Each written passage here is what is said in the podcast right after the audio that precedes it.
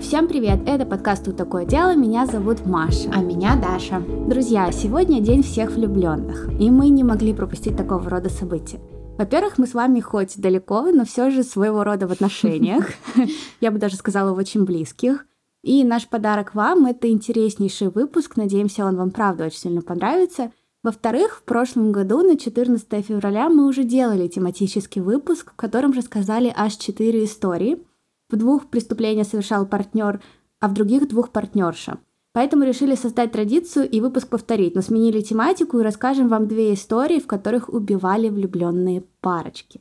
Так что наливайте себе бокальчик крепкого или кружечку чего-то тепленького, кто что предпочитает, и пристегивайтесь, выпуск будет интересным. Но сначала мы с Дашей неизменные, как всегда, напоминаем вам, что наш подкаст выпускается исключительно в развлекательных целях и предназначен только для лиц старше 18 лет. Мы также не рекомендуем слушать наш подкаст людям с повышенной чувствительностью, так как мы с Дашей обсуждаем все детали преступлений, ничего не скрывая. А еще мы, как всегда, за взаимное уважение, активное согласие, ненасилие и соблюдение законодательства. Мы не поддерживаем распространение насилия, не одобряем преступников и их преступления, даже если иногда говорим про них в шутливой форме, и надеемся, что и вы тоже. Для тех, кто к нам только подключился, невинные сплетни – это наш способ расслабиться и поделиться друг с другом интересными историями. В обычных выпусках рассказывает кто-то один из нас, а другая слушает, но вот в невинных сплетнях мы веселимся или, наоборот, пугаемся, ну или просто делимся интересными историями друг с другом и с вами. А начинать мы такого рода истории любим с небольшого исторического или психологического вступления. Про психологию парочек убийц Даша уже рассказывала вам в 85-м выпуске про Кэтрин и Дэвида Бирни, австралийских серийных преступников. Я очень советую послушать тот выпуск, особенно если вам понравится этот. Но вот психологический аспект парочек преступников я резюмирую сразу же и добавлю еще немного информации. А я советую вам просто послушать этот выпуск, даже если вам этот не очень понравится, все равно идите и послушайте, там такая история ужасная. Да, и очень интересный выпуск. Но в любом случае, знали ли вы, что более пятой части серийных убийц действуют группами? А в большинстве этих групп участвуют два преступника. Правда? То есть это часто встречающаяся история? Да, mm. оказывается, да. Согласно судебному психологу Эрику Ухики, и автору книги «Серийные убийцы и их жертвы», один в паре неизменно является доминирующей фигурой, и обычно эта доминирующая фигура ищет кого-то глубоко незащищенного, спокойного, уступчивого и пассивного, часто человека молодого, нуждающегося, психически нестабильного или с низкими интеллектуальными показателями. Ну, то есть такие стереотипные абьюзивные отношения, да, когда один доминирует, а другой подчиняется. Да, но они не всегда воспринимают э, эти отношения как абьюзивные. Ну да. Хотя какой-то стереотипной пары не существует, динамика, однако, всегда похожа. Отношения убийственных дуэтов характеризуются сильной взаимосвязью, в которой обеим сторонам нужно что-то очень критически важное от другой, прям как у нас, Даша. То есть у нас что, токсичные отношения? Нет, нам с тобой всегда другой что-то нужно. Ужасно. Я подумаю об этом. Доминирующему человеку нужна полная лояльность последователя. Подожди, подожди. А так, пожалуйста, уточни, кто из нас в этой схеме кто. Я думаю, что у нас меняется. У нас просто созависимые okay. отношения, где мы меняемся ролями. Это какой-то терапевтичный выпуск. Ну так про парочки. Окей. Да, в общем, в отношении убийственных дуэтов, как я уже сказала, характеризуются сильной взаимосвязью, в которой обеим сторонам что-то нужно — Доминирующему человеку нужна полная лояльность последователя, чтобы себя утвердить, а подчиненному последователю нужна сила и авторитет доминирующего человека. Слабый партнер в паре пытается стать тенью доминанта, отражая его убеждения и этику. При этом каждый получает оправдание от другого, и это облегчает им восприятие своих действий. У Кэтрин и Дэвида Бирни было один в один такая ситуация. Да, типичные созависимые отношения. Mm-hmm. Грег МакКрари, поведенческий криминолог и бывший агент ФБР, говорит, у хищников-доминантов как будто есть радар. Он называет это murder. Хищники-доминанты — это в смысле доминирующие в паре? Да, да, да. Он называет их хищниками, потому что они буквально охотятся на своих партнеров и на своих жертв. Вот, он говорит, что у них есть вот такой вот мордар, а, такая скрытая способность обнаруживать потенциальных сообщников. А, ну да, они очень хорошие психологи, они прямо чувствуют эту слабость. Да, и это вот похоже на явление, когда нормальные люди встречаются и решают, что они будут ладить, только вот в парочках убийцах все принимает темный оборот. Как только радар человека находит вероятного партнера, следующим шагом будет проверка. Для доминанта этот процесс похож на исследование. Они, подобно акулам, выжидают, кто проплывет мимо и клюнет на приманку. Если другой человек плохо отреагирует на их проверку, то легко отмахнуться от инцидента и сказать, что ты пошутил. Например, доминант может задать вопрос, что бы ты подумал или подумала, если бы я был насильником. Если человек думает, что это круто, то доминант сделает следующий шаг. И попытается его вовлечь. Да, угу. да. То есть он, ага, он это воспринял нормально, тогда мы проверяем дальше. Чего в конечном итоге хочет доминирующий хищник, так это полного психологического и в случае сексуального садиста физического контроля. Достижение такого господства может заранее сместить потенциальный моральный конфликт сообщников в пользу хищника. Партнерство такого рода приобретает большее эмоциональное значение, чем любой личный моральный кодекс – который мог бы побудить сообщника сопротивляться совершению преступления. Ну да, но причем не всегда доминант это мужчина. Очень часто доминант это женщина, и мужчина, наоборот, подчиняется. Им очень сложно разорвать эти отношения, что в паре мужчина-доминант, что в паре женщина-доминант. В любом случае это очень сложно. Да, мне кажется, что просто нам кажется, женщины реже доминанты в таких отношениях, просто либо из-за какой-то социальной роли mm-hmm. женщины, либо из-за того, что женщина по факту может доминировать, но не убивать. Да, да, и мы не замечаем тогда да, это такое, да. Да, и кажется, ну, мужчина тогда. Угу. Да, а это она хитрая коза. Да, но в моей истории все по классике. Доминирует мужчина. И я расскажу вам историю про такую нетипичную парочку серийных убийц, потому что это история про бабушку и дедушку. Таких вот милых, добродушных, такую пожилую пару, которая ходят везде, держатся за ручки, ты на них смотришь и думаешь, я хочу то, что вот у них есть. Они такие ужасно милые, и ты им так по-доброму завидуешь. Я всегда так думаю, когда вижу бабушек и дедушек в метро парочек. Я тоже, только вот Фэй и Рэй Коупленд, несмотря на то, что они были стереотипно милыми бабушкой и дедушкой, еще и были серийными убийцами. И они были самыми пожилыми серийными убийцами. Вообще за всю историю серийных убийств, вообще да. убийств? Да, еще и приговоренных к смертной казни, но никого из них не казнили в итоге. Потому что они и так скоропостижно скончались. Ну да, на самом деле, ну да. да. Несложно, честно говоря, угадать. Это даже была не шутка. Копленды действительно считают самой пожилой парой серийных убийц. Они начали свои преступления, когда Фэй было 69 лет, а Рэю 76. И как так вышло, что Фэй и Рэй из любящих бабушки и дедушки превратились в убийц, которые использовали одежду своих жертв в качестве одеял и укрывались ими зимними ночами, мы сейчас и посмотрим.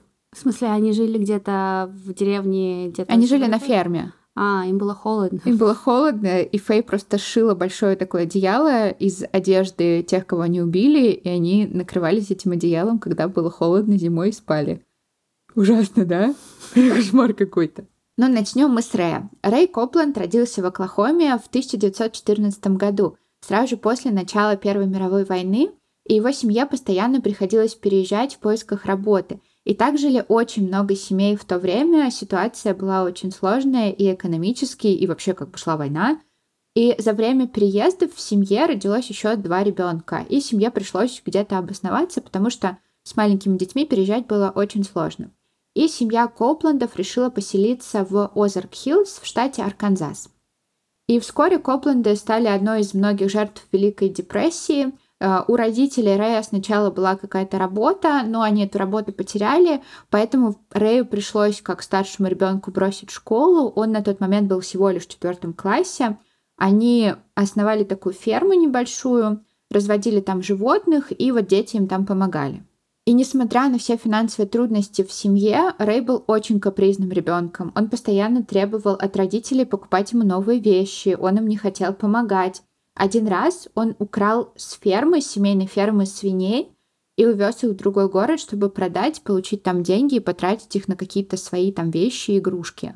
И для семьи эти свиньи были буквально вопросом жизни и смерти и того, будут ли там дети есть или не будут. А он просто такой, ну, прикольно, продам свиней, получу какие-то деньги. И Рэю было абсолютно все равно, когда он понял, что он может получить желаемое преступным путем, у него вообще просто снесло крышу. В 20 лет он начал совершать сначала небольшие преступления, кражи. Он обычно крал скот с соседних ферм или совершал такие небольшие грабежи. Но ему все равно не хватало денег, и он начал подделывать чеки. При этом он очень плохо подделывал чеки. Его преступление тут же раскрывали, как только он приносил этот чек в банк, и его арестовывали. После первого такого случая, да, его приговорили сразу же к тюремному сроку, год в окружной тюрьме. В 1939 году он вышел, и он попытался жить обычной жизнью. И даже попытался найти себе какую-то работу, но вот однажды он пришел на прием к врачу и встретил там свою судьбу. 19-летняя Фэй Далла Уилсон, администратор больницы, ему сразу же понравилось. Он влюбился в нее с первого взгляда. Фэй родилась в 21 году в семье Руфуса и Глэдис Уилсон, трудолюбивой пары из Харрисона, которая, несмотря на жуткие проблемы с деньгами, все равно смогла вырастить семерых детей, и они очень старались их воспитать хорошо, дать им какое-то будущее. Мама сама построила землянку такую большую, и она не была такая прям ужасная, где было там холодно и грязно, она прям постаралась, у них там был такой настоящий маленький домик, и она постоянно там прибиралась, все чистила, им там что-то готовила, ну, то есть они старались, да. А вот Фэй и Рэй — это такой классический пример плохого парня и хорошей девочки, которая попала под его пагубное влияние. Они сразу же начали встречаться, Фэй была от него без ума. Рэй через 6 месяцев предложил выйти за него замуж. Она тут же согласилась, и через год у них родился первый ребенок. Мальчик. Очень быстро. Ну да. То есть а она, то есть по залету она согласилась? Или Математика. У них, или у них через год после через свадьбы? Через год после свадьбы. А, ну тогда, понятно, нет. Тогда okay. нет.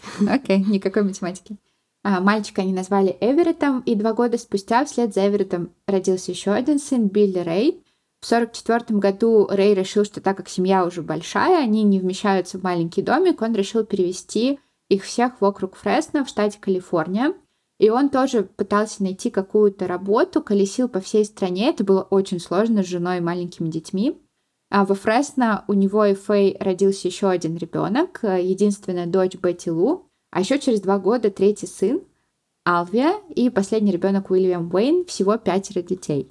И то есть он не работал при этом? Он искал себе какую-то подработку постоянно, но у него не очень получалось. И он не понимал, как их всех прокормить, поэтому он вернулся к знакомому способу преступный путь. Можно и казалось было, бы, можно было их не рожать. Ну, видимо, это недоступная опция. Ну, типа, рожали, значит, надо. И у него не получалось, я не понимаю, как он не осознавал, что у него не очень хорошо получается. Его каждый раз ловили, но он решил попробовать еще раз. И вот в этом округе Фресно, где они жили, он угнал лошадей у местного фермера. Фермер тут же понял, кто это сделал, но он ничего не мог доказать. Зато он тут же рассказал всем в округе о случившемся, а это на самом деле очень важно, потому что там такая деревня, если про тебя в деревне плохо думают, ты там не выживешь. И семью Копландов практически выгнали из Фресно, их заставили уехать, и Рэю пришлось перевести свою семью обратно в Арканзас. Меньше чем через месяц после их переезда Рэя снова арестовали, он попытался украсть скот, его поймали, признали виновным в краже и снова посадили в тюрьму на один год. И, в общем, вся жизнь Рэя к этому моменту — это дети, попытки украсть скот или подделать чек, тюремные сроки и переезды в другой город. И снова дети. И снова дети, такая себе жизнь. Отбыв срок, Рэй перевез семью в Рокки Комфорт, штат Миссури. Там его снова арестовали за кражу скота. На этот раз его не приговорили к тюремному сроку, а его заставили помогать на ферме судьи. Типа, мы не будем тебя сажать в тюрьму, но ты будешь приходить ко мне на ферму и работать. Никогда не видела такого типа наказания, ну ладно. Это как типа соцработы. Да, только на ферме судьи, очень удобно. Окей. И начиная с 53 года Рэй переезжал со своей семьей из города в город, и его за время этих переездов и путешествий арестовывали не менее пяти раз за поддельные чеки. Он даже не пытался улучшиться в этом деле. Нет, он попытался. На самом деле это и привело его к преступлению. Mm. Ну, в смысле, к убийству. Mm. И летом 66 -го года семья Копландов вернулась в Миссури, и там они смогли купить небольшую ферму с какими-то там акрами земли.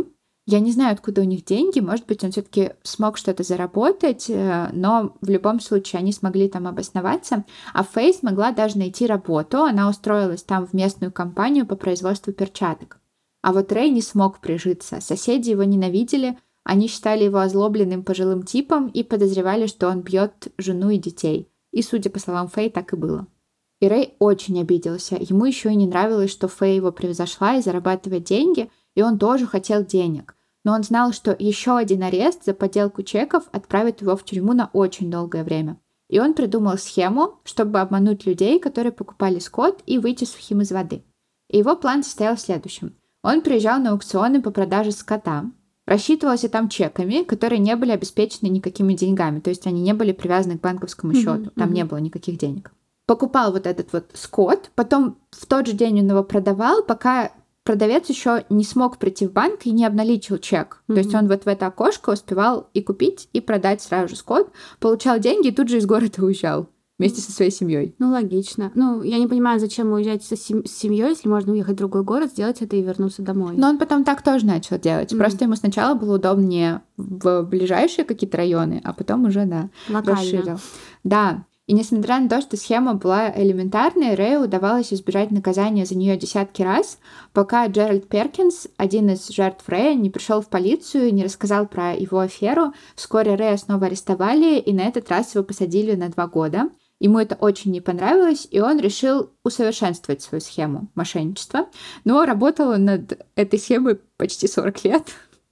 В общем, Рэй не очень умный. Ну вот прям объективно у Рэя не очень хорошо получалось. Но это единственное, что он умел, поэтому приходилось как-то выкручиваться. В общем, что он делал, да? Что он придумал за эти 40 лет? Он начал нанимать бродяг для работы на своей ферме. Он открывал на этих бродяг расчетные счета в банке и отправлял их покупать домашний скот на вот эти вот чеки. Э, чеки, опять же, не были не прикреплены к банковскому счету, там не было денег, то есть он теперь это делал не сам, а теперь он это делал через бродяг. И когда бродяга приносил ему деньги, он его прогонял, там увольнял, говорил, все, уходи. Ну и понятное дело, что эм, схему такую делал только Рэй, и все очень быстро привело снова к Рэю. Естественно, да.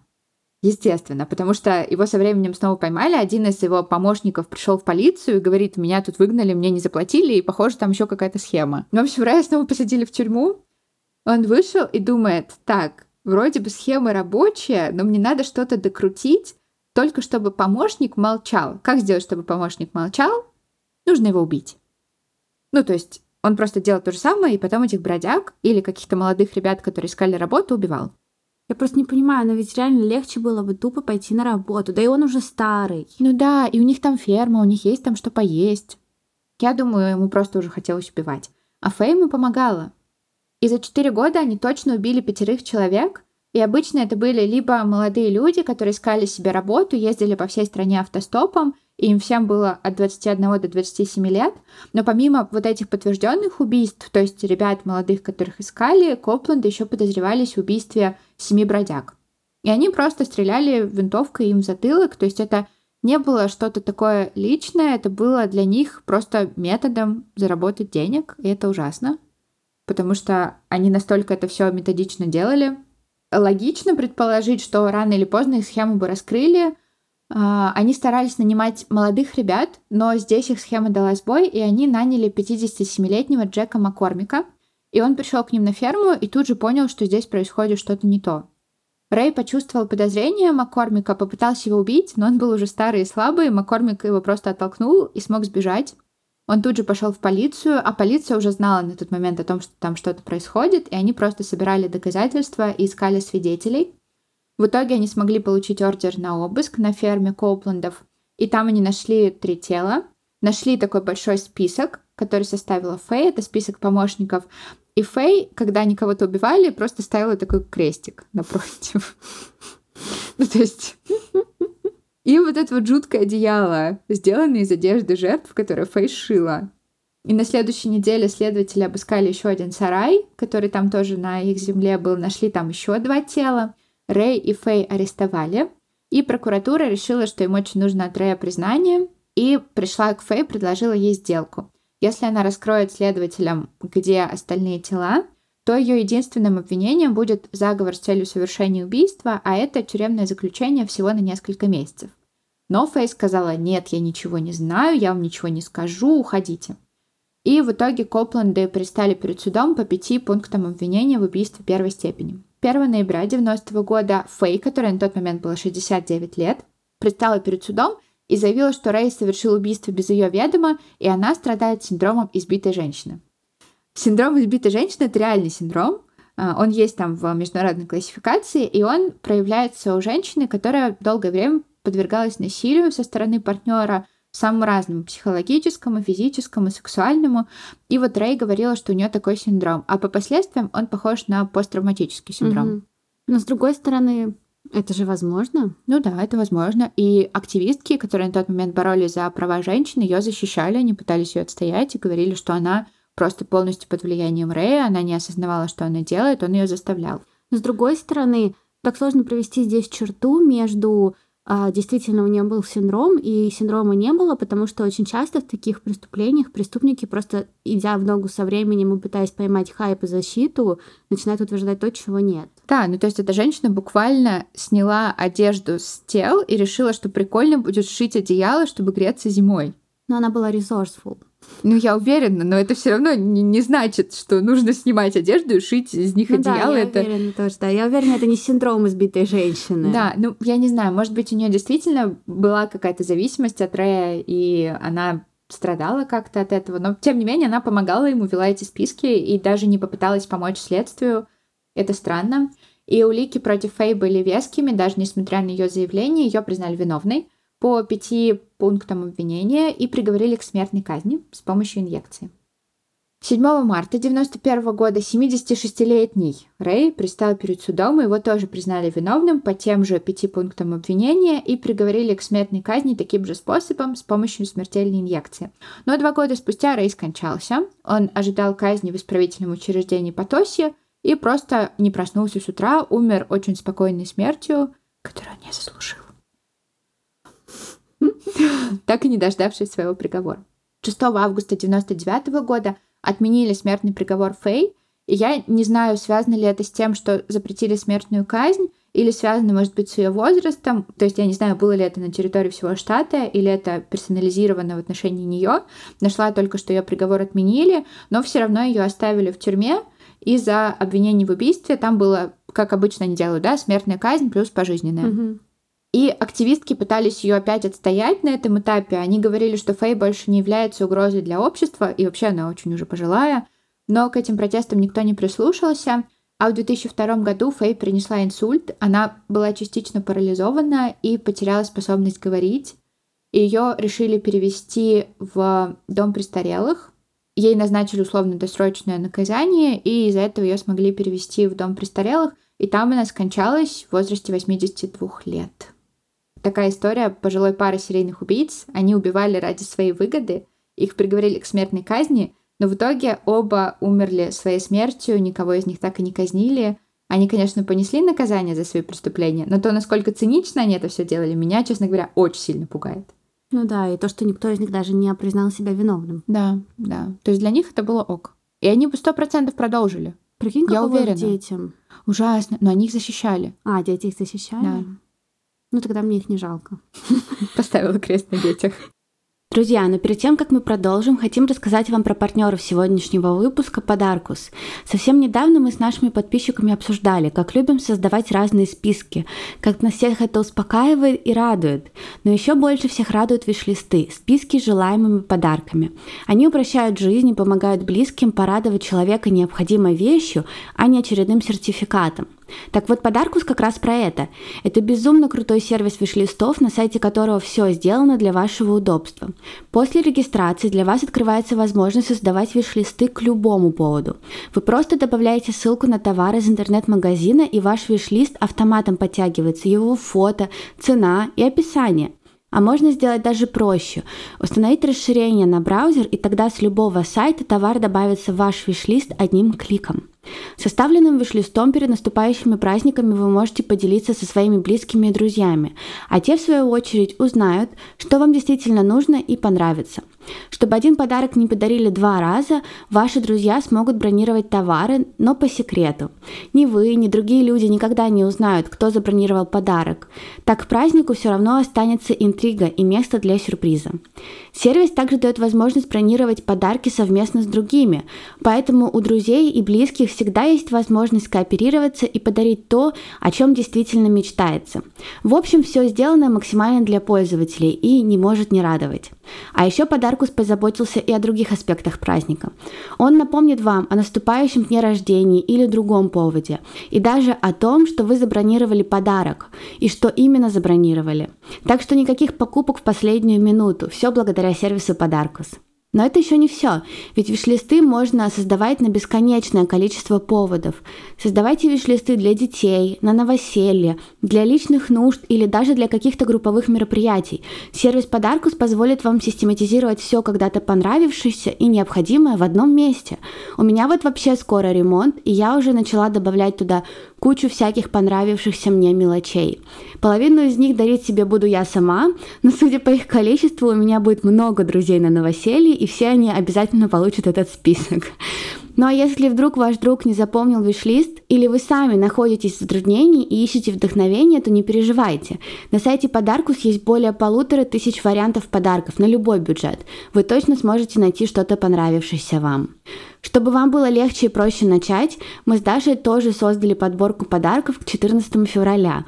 Там вы найдете много смешного, но и много полезного для себя и вашей второй половинки. Некоторые из этих вещей мы выбрали не случайно и очень смеялись, готовя к ним описание. Поэтому переходите по ссылочке в описании выпуска и посмотрите, получится ли у вас угадать, какими подарками какому выпуску мы делаем отсылочки.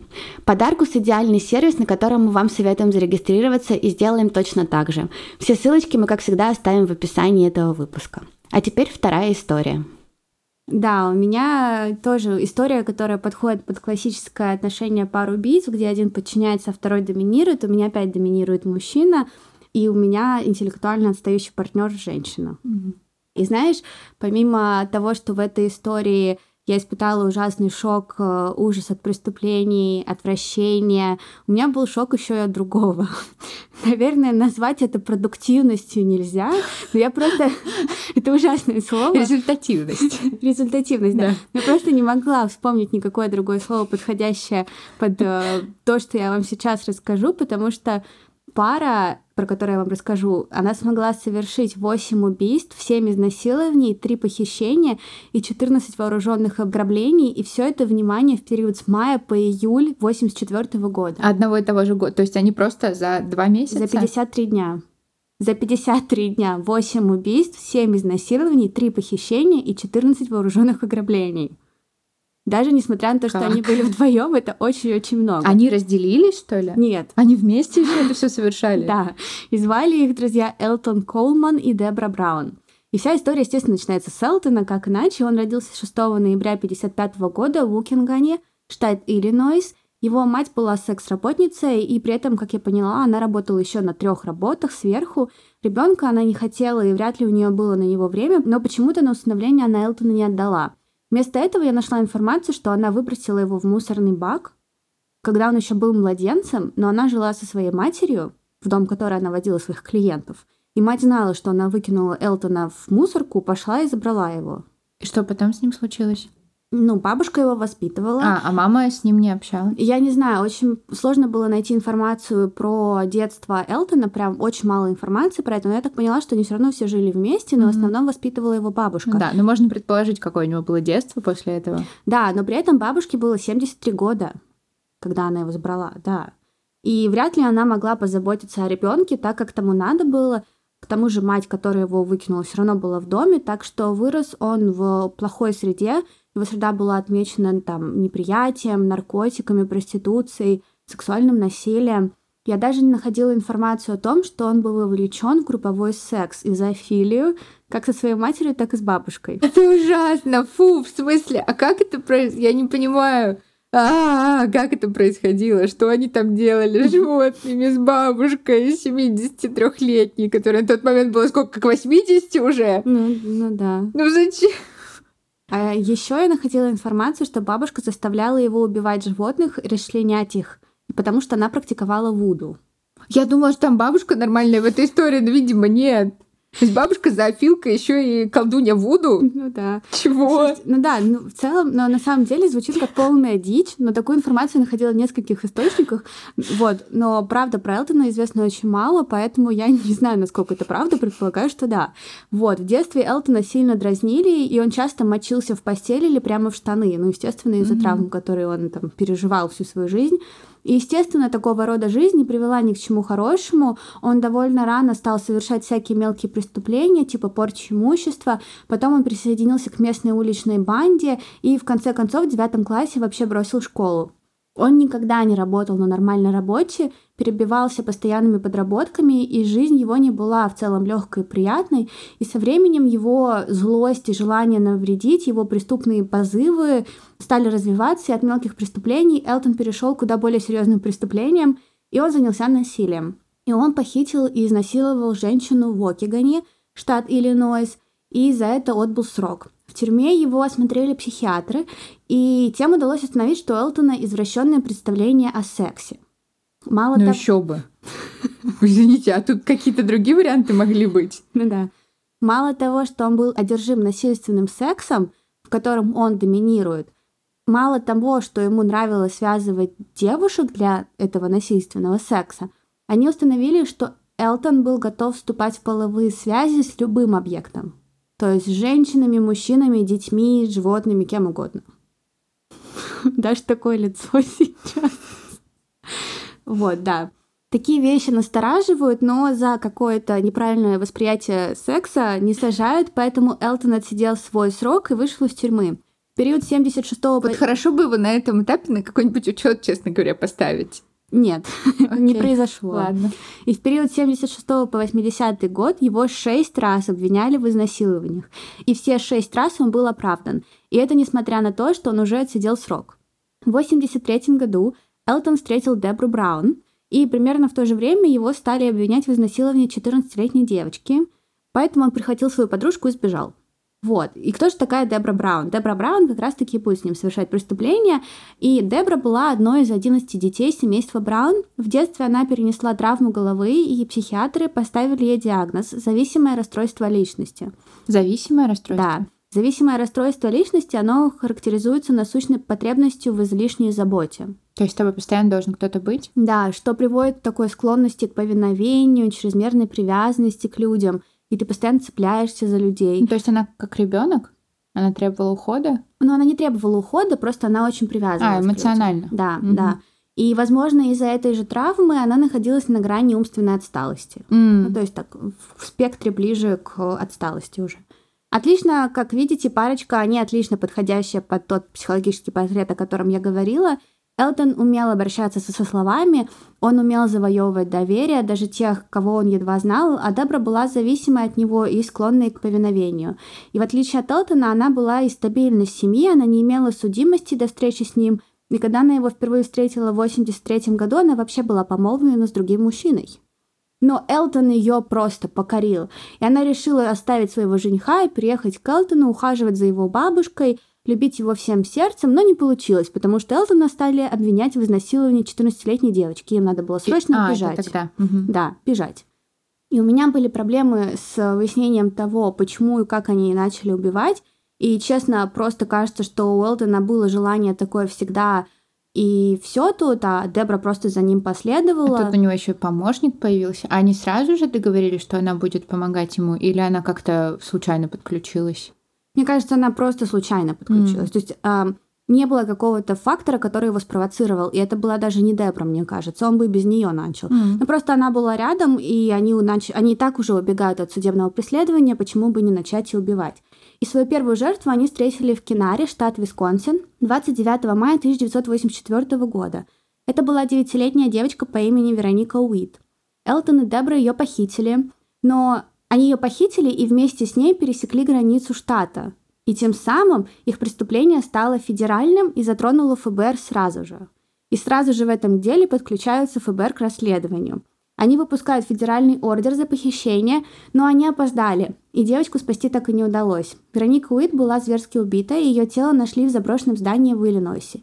На имя Элтона выдали еще один федеральный ордер, на этот раз за убийство. Второй. И это только первое преступление. Но схватить его было не так легко, потому что они с Деброй не сидели на месте, и как только они стали убегать, все, они постоянно куда-то ехали. Его было сложно отследить, а информация тогда между штатами очень медленно расходилась. Они украли девочку, переехали в другой штат, а к моменту обнаружения тела этой девочки они уже были в штате Индиана в городе Гэри, в третьем штате. То есть они постоянно в бегах были? Да. Там 18 июня они украли 7-летнюю Тами Кутеркс и 9-летнюю Энни Хиллерд. Они просто встретили их на улице и с помощью уловок смогли отвезти в укромное место в лесу. Там они их связали, а они же дети, естественно, Тамика начала плакать, Элтону это безумно не понравилось, и он ее сильно избил и оставил умирать. А затем они заставили Энни заниматься с ними двумя оральным сексом, но в процессе этого они услышали стоны Тамики, хотя, видимо, думали, что она мертва, и это их снова начало бесить. И они подошли к ней и стали душить эту семилетнюю девочку ремнем. А еще попытались сделать это же Сэмми, но та смогла выжить. Ее нашел прохожий и помог ей. А Дебре ок было это все делать? Да, она просто это делала. Как будто бы она даже не задумывалась о том, зачем, что они делают. Она просто хотела быть с ним и любила его, видимо, так. И сделала бы все, что угодно. Да. Примерно в то же время, когда было найдено тело Тамики, в городе Гэри уже произошло еще одно исчезновение. На этот раз это была 25-летняя Дона Уильямс. Элтон и Дебра подружились с ней, сказали ей, что их зовут Фил и Пэм, и что они из Бостона, заболтали и договорились, что пойдут познакомиться и потусят, после того, как Дона сходит в церковь на службу. Они также угнали ее машину, которую удалось найти только спустя 7 дней, 26 июня, в Детройте, штат Мичиган. Внутри власти обнаружили отпечатки пальцев Колмана и поддельное удостоверение личности, принадлежащее Брауну. Сильно разложившееся тело Донны в итоге нашли только 11 июля в заброшенном здании недалеко от места, где нашли машину. Подожди, а Донна это которая... Это которую они, да, с которой они познакомились. 25-летняя А, ага, девушка, которая сходила в церковь. То есть после службы они ее забрали, угнали ее машину, переехали в другой штат, и в том штате ее убили и бросили ее тело в заброшенном здании. Она тоже была задушена, и при этом было невозможно определить, подвергалась ли она сексуальному насилию или нет. Пока Колман и Браун были в Детройте, они регулярно угоняли машины, возможно, чтобы избежать обнаружения. Они постоянно бросали машину и угоняли новую. 24 июня они напали на 28-летнюю девушку из Детройта перед ее домом. Буквально. Это очень похоже на Кэтрин и Дэвида. Они прям вот один в один тоже делали. Да. И они потребовали, чтобы она увезла их в Огайо, то есть они потребовали ее сесть в ее же машину и увезти их. Это не очень умный поступок. Да, и она во время поездки намеренно врезалась в припаркованный грузовик и убежала, потому что они все как бы... Так что это хорошая тактика, мне понравилось, надо запомнить. Если когда-то кто-то тебя заставит такое делать, надо во что-то врезаться. Мне кажется, никто никогда не дает тебе такой контроль. То есть... Ну, ты знаешь, в фильмах всегда, типа, садятся в машину, езжай, и подставляют пистолет тебе к голове. Но только в фильмах. Кто знает. Если с тобой это не произошло, не значит, что этого нет. Это правда. Четыре дня спустя, 28 июня, Элтон и Дебра вторглись в резиденцию Полмера и Марш Джонс, которым было 62 года и 59 лет. Они их жестоко избили, ограбили и угнали их в машину. 2 июня они вломились в дом к 50-летней Мариан Гастон. А им вообще все равно. У них разброс скольки от 7 лет до 50? До 70. До 70. Да им вообще все равно мужчина, женщина, ребенок или еще кто-то. В основном они убивали и совершали преступления против темнокожих. И тут есть целая теория, про которую я расскажу чуть позднее. Но они тоже были темнокожими, и, возможно, просто им было легче втереться в доверие. А, Это как один быть. из факторов. Мгм. Так вот, это была 55-летняя Мариан Гастон, и в доме также была Мэри Билбс, которой тоже было 55 лет. Они их двоих связали, заткнули им рты и избили, а потом украли их автомобиль и все же доехали до Агая. В Агае они очень быстро завели друзей. Я, честно говоря, не знаю, как им так быстро удавалось заводить друзей, но, возможно, просто потому, что они были такими. Элтон был экстравертом и очень а, подстраивался под людей легко. И там они встречают преподобного Эрни Джексона и приглашает этот Эрни пару к себе домой. То есть проповедник пригласил их к себе домой. Да. Они настолько умели втираться в доверие к Ну людям. да, и он, видимо, был очень добрым, таким Мгм. открытым мужчиной. Вот. И в тот день в дом Керни также была приглашена еще одна женщина, Вирджиния Темпл. Вирджиния была матерью-одиночкой, у нее было несколько детей, где-то пишут, что пять, где-то, что четыре. В любом случае, она вертелась как могла. Но все же она так вдохновилась Элтоном и Деброй, что тоже пригласила их к себе на ужин. И на следующий день Элтон и Дебра пришли к ней домой на ужин, и они все вместе, включая ее детей, включая ее десятилетнюю дочь по имени Рошель, сидели и ужинали. Это какая-то такая интересная культура приглашать на ужин в дом к себе незнакомых абсолютно тебе людей. Ну, видишь, она познакомилась с ними в доме у пастора. Может быть, она им легче стала доверять. Может быть, но я не знаю. Ты бы кого-то пригласила к себе Нет. домой? Вот и я нет. Но опять же, они там в Америке дверь не закрывают входную. Ну да, но сейчас, наверное, нет. Не знаю. Это 80-е? Да. М. Тогда стоило закрывать дверь. Ну да, это правда.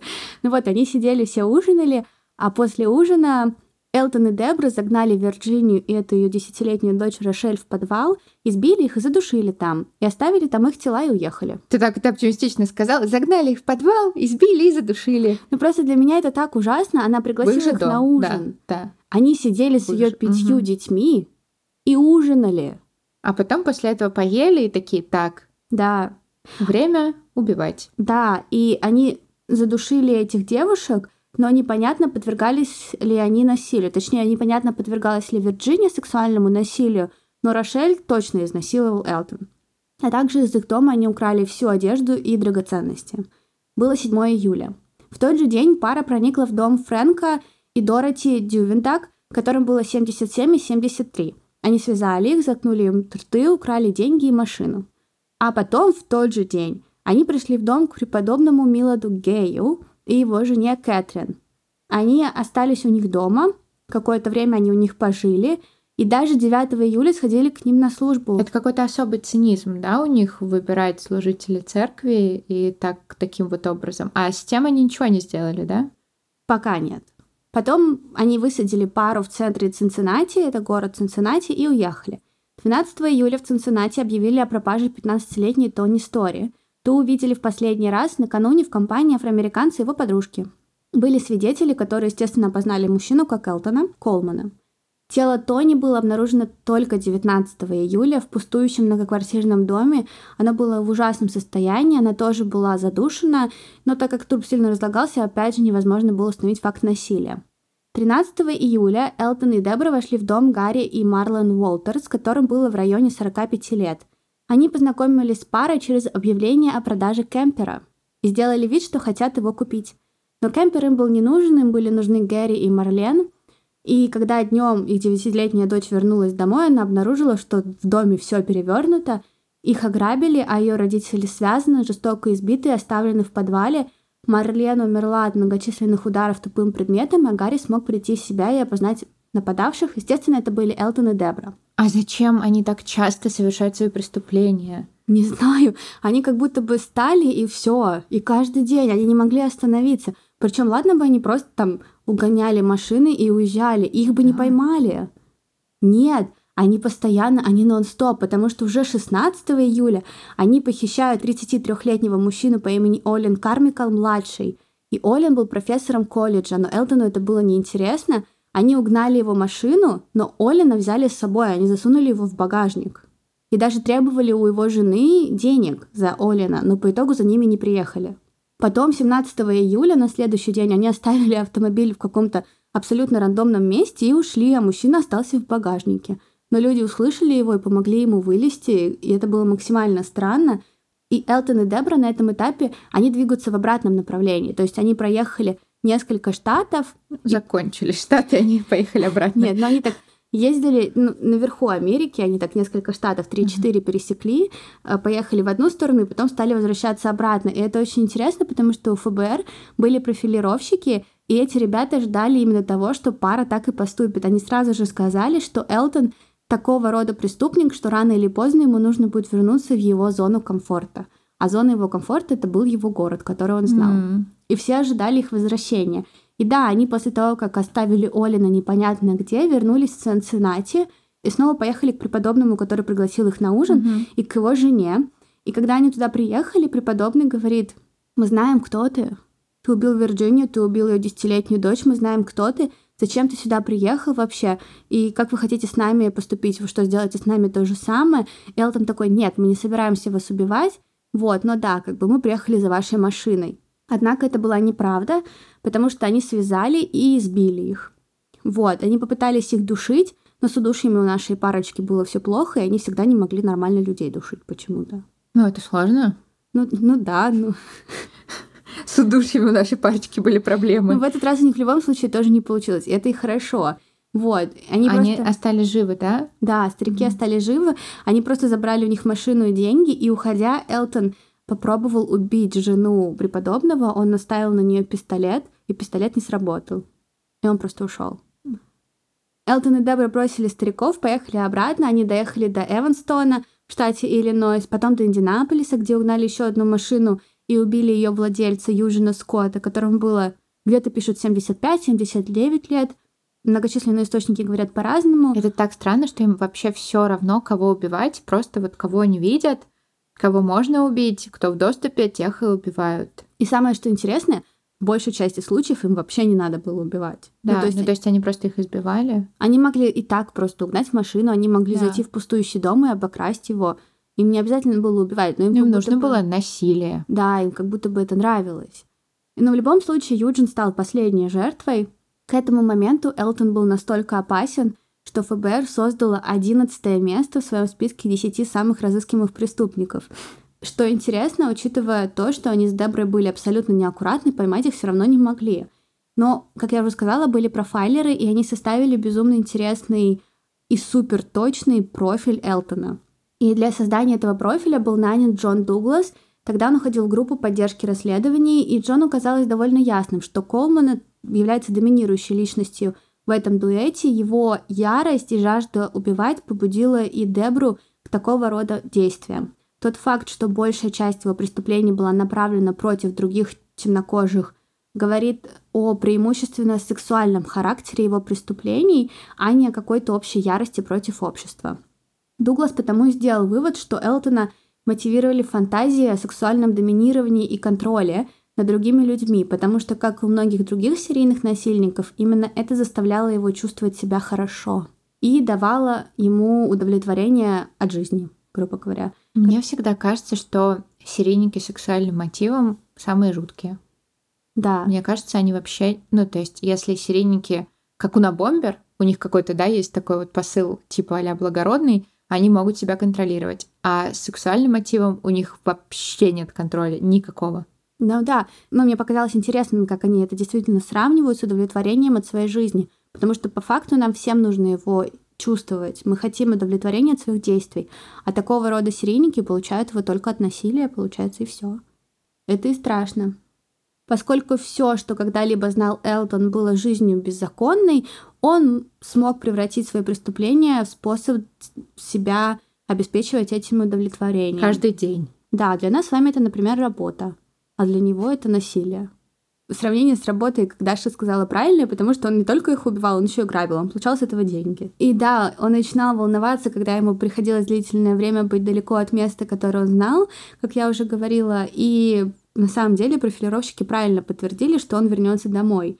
Дуглас также позднее беседовал с Деброй, потому что да, их арестуют, и она показалась ему пассивным, уступчивым человеком, который подстраивался под куда более влиятельного партнера, и ее отношения с Элтоном были почти что отношениями рабыни и хозяина.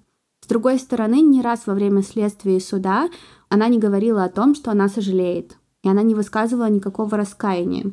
Что говорит о том, что если бы она вышла и снова попала под влияние человека типа Элтона, она бы продолжила убивать, как ни в чем не бывало.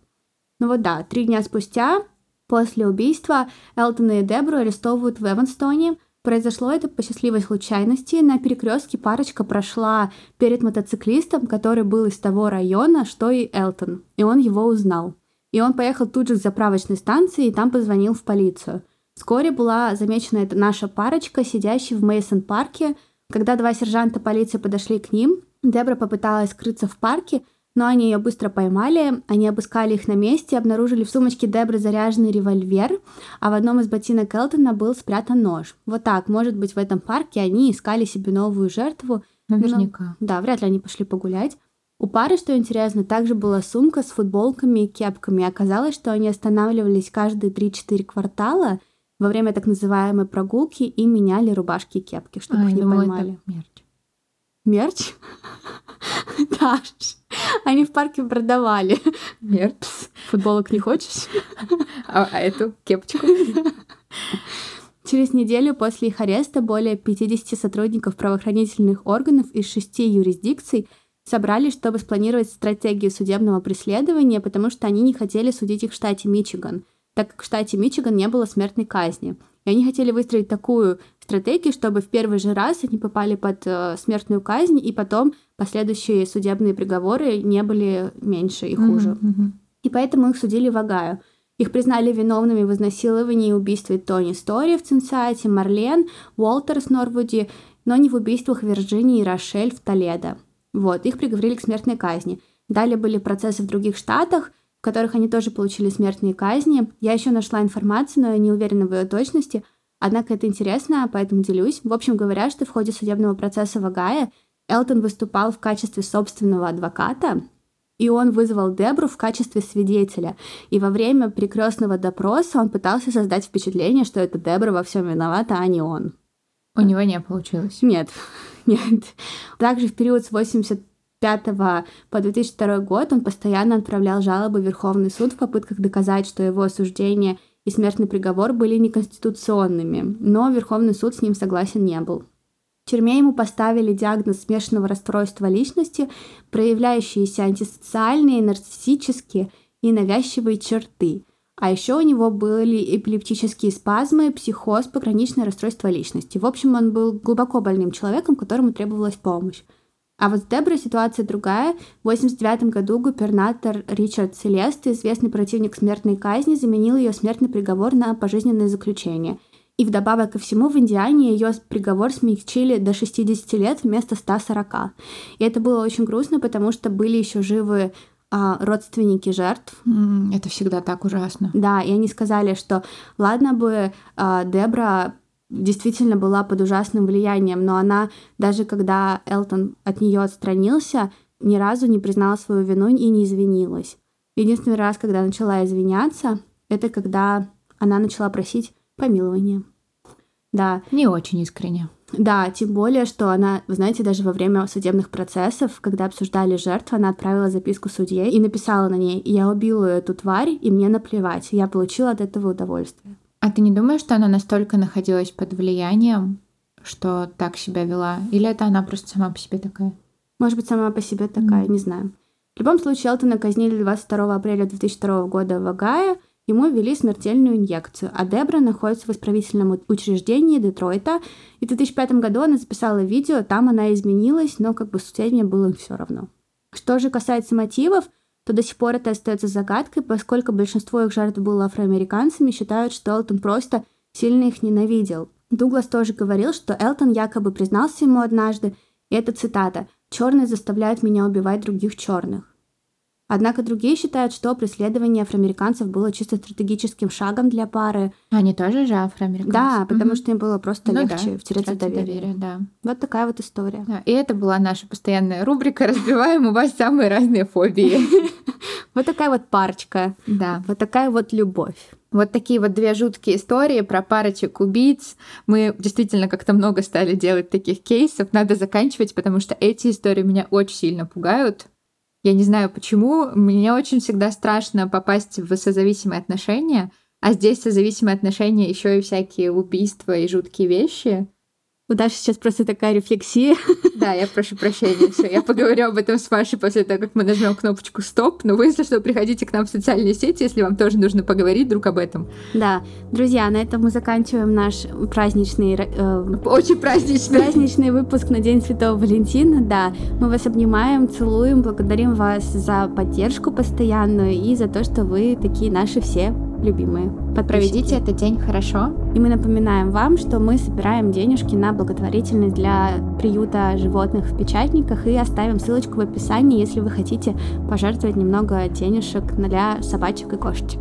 Да, и проведите этот день хорошо. Увидимся в следующем выпуске. Всем пока!